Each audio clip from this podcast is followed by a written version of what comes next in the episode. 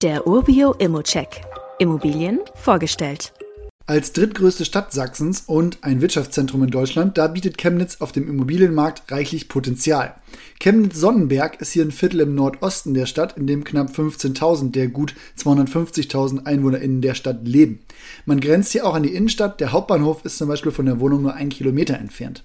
Das Wohngebiet, das hat einen großen Anteil an historischen Gründerzeitbauten und liegt auch in der Nähe des Zeisigwalds, wenn es mal etwas grüner werden soll. Aus meiner Immobrille wirklich ein interessantes Viertel.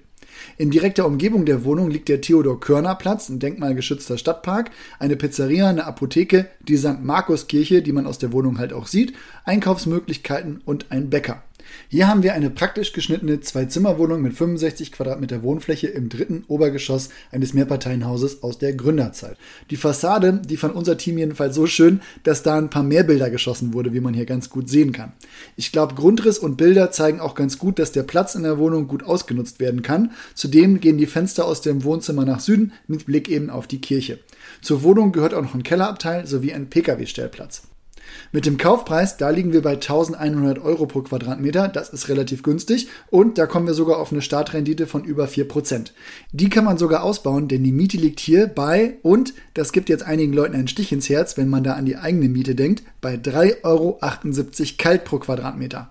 Also richtig gehört, der Trend derweil in dem Viertel, der geht eher Richtung 5 Euro pro Quadratmeter und selbst das ist dann für die Wohnung sicher nicht zu viel und immer noch sehr gut bezahlbar.